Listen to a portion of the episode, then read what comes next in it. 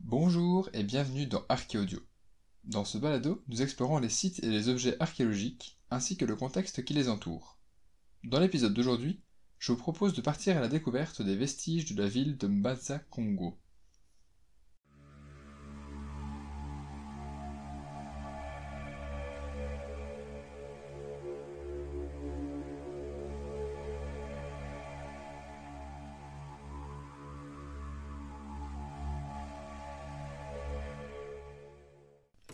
Bien évidemment, le nom de Mbanza Congo fait directement penser à deux pays d'Afrique, la République du Congo et la République démocratique du Congo. Mais en fait, ce site se trouve en Angola. Le nom lui vient en réalité du royaume dont elle était la capitale, le royaume de Congo, avec un K. Ce mot pourrait soit signifier pays ou allié de la panthère, ou alors chasseur. Quant à Mbanza, cela signifierait centre politique, Mbanza Congo, c'est donc le centre politique du Royaume Congo, donc sa capitale. Mais attention, il faut nuancer, il existe plusieurs Mbanza. Il s'agit plutôt d'un type d'agglomération et ne veut donc pas directement dire capitale. Pour en revenir à la géographie, ce royaume couvrait des territoires répartis sur les trois pays déjà cités, ainsi que le Gabon. Il existait depuis le XIVe siècle et ce jusqu'en 1914. C'est un des royaumes africains médiévaux les plus connus, car il a très vite été en contact avec les Européens. En effet, suite à la vague d'exploration en Afrique initiée par Henri le Navigateur, nombreux sont ceux qui se lanceront dans cette nouvelle aventure. Parmi eux, un certain Diego Cao arrive à l'embouchure du fleuve Congo vers les années 1480. Il le remonte et finit par arriver en 1483 à la capitale Mbanza Congo.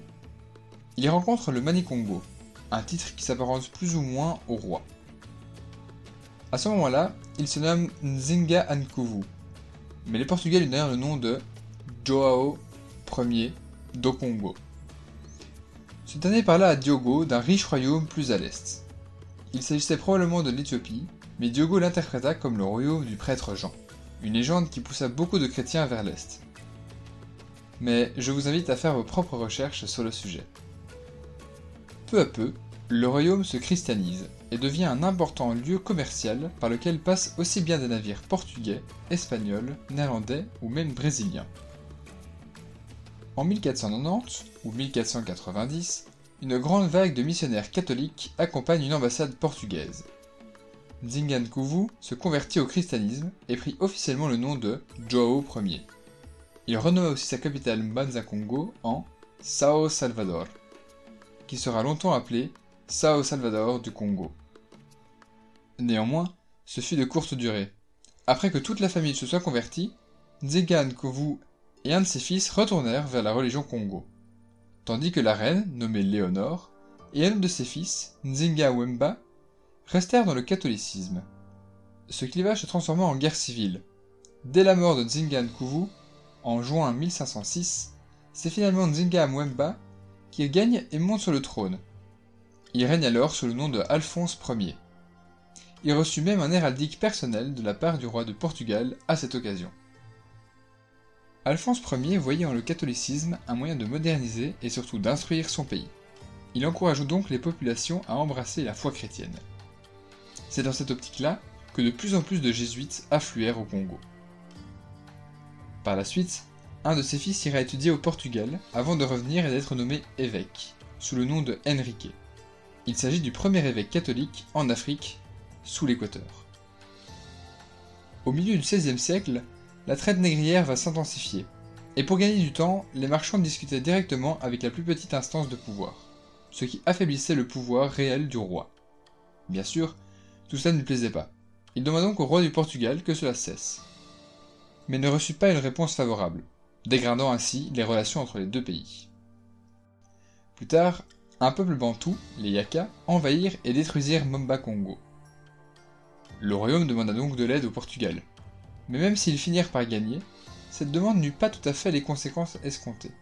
En effet, l'étau se resserrait de plus en plus et les Portugais devenaient de plus en plus puissants.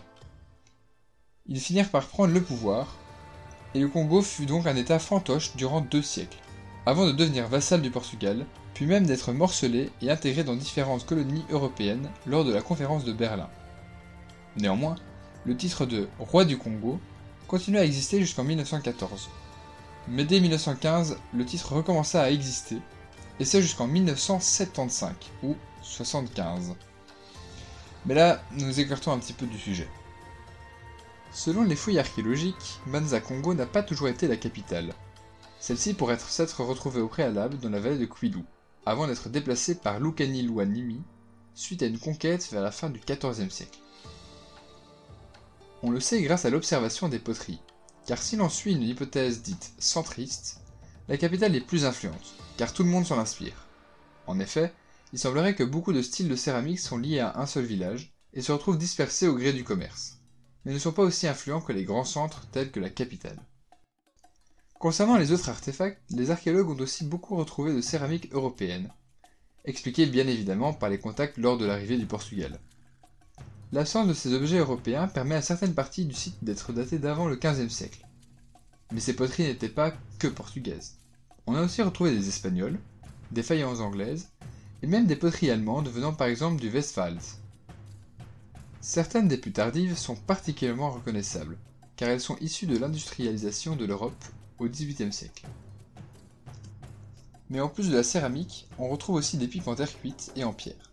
Elles apparaissent au Congo en 1612 avec l'introduction du tabac depuis le continent américain. Il deviendra rapidement un objet incontournable du XVIe siècle.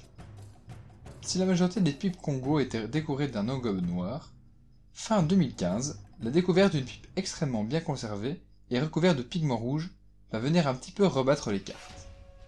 Anna Tsupra a pu ainsi déterminer que ces pipes rouges, dues à l'oxyde de fer, sont du même type que celles de la capitale. Enfin, des mêmes types. Car en faisant l'étude des fourneaux de pipes, on se rend compte qu'il y a encore plusieurs sous-types.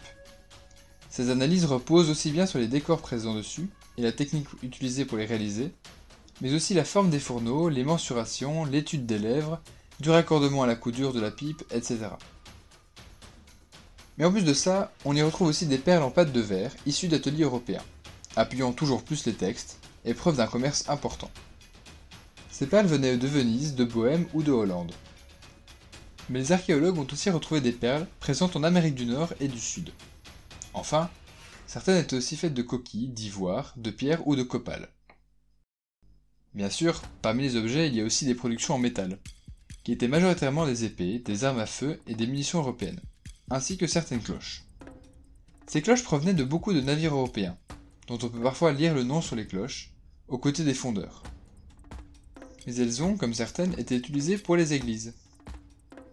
Ce qui m'offre une transition toute faite vers les objets chrétiens. Il y avait évidemment des crucifix, mais aussi des médailles, qui sont pour la plupart réalisées à partir de pièces de monnaie portugaises. La plupart de ces objets ont été retrouvés dans des cimetières. Deux ont été fouillés à Mbanza Congo, et tous deux assez différents. Le premier se retrouve dans un quartier populaire, mais le second est à proximité de la cathédrale de la ville. La première en Afrique au sud de l'équateur. Cette cathédrale et cette sépulture se retrouvent sur le site de Kolumbimbi, au sein toujours de la ville de Mbanza Congo, évidemment. Dans cette sépulture, il y a des tombes d'une dizaine de rois de Congo. Mais il s'agit d'un cimetière assez récent, du 19e siècle. Certains corps ont été recouverts de pierres avant d'être enterrés. Si pour l'instant ça ressemble en tout point à ce que l'on pouvait retrouver en Europe, la différence majeure se retrouve dans le mobilier funéraire. On y retrouve quantité de parures, un élément qui est donc plutôt considéré comme païen, parfois même très riche, montrant ainsi la différence de statut social qui pouvait exister. Mais évidemment, ces parures étaient bien souvent accompagnées d'objets chrétiens, preuve de la mixité présente dans la région. Ce phénomène est accentué dans le deuxième cimetière, où l'on retrouve des tombes moins chrétiennes cohabitées avec des tombes catholiques. Cela prouve d'autant plus que malgré la christianisation, les Bakongo conservent une affinité avec la religion précédente.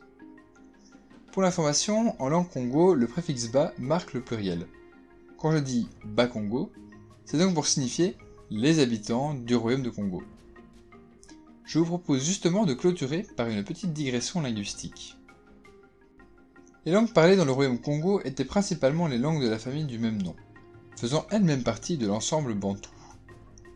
Les différentes langues de cette famille portent tout simplement le nom de l'ethnie le parlant, auquel on rajoute le préfixe ki, pour spécifier qu'il s'agit d'une langue. Ainsi, pour vous exposer le principe, la macrolangue s'appelle le Kikongo, au sein de laquelle on peut retrouver le Kinsundi, le Kimpangu et le Kimbata par exemple, qui sont donc respectivement parlés par l'ethnie Nsundi, Mpangu, Mbata, et dont les populations sont donc les Bansundi, Bampangu, Bambanta. Mais il y avait quelques minorités, comme les Pazelongos et les Basalongo, qui, s'étant rebellés à deux moments contre le roi Congo, ont longtemps été associés pour former un seul et même peuple.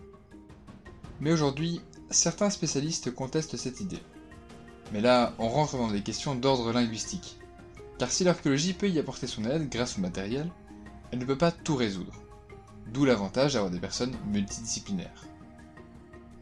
C'est là-dessus que je vous propose de nous laisser. J'espère que ce sujet vous a intéressé.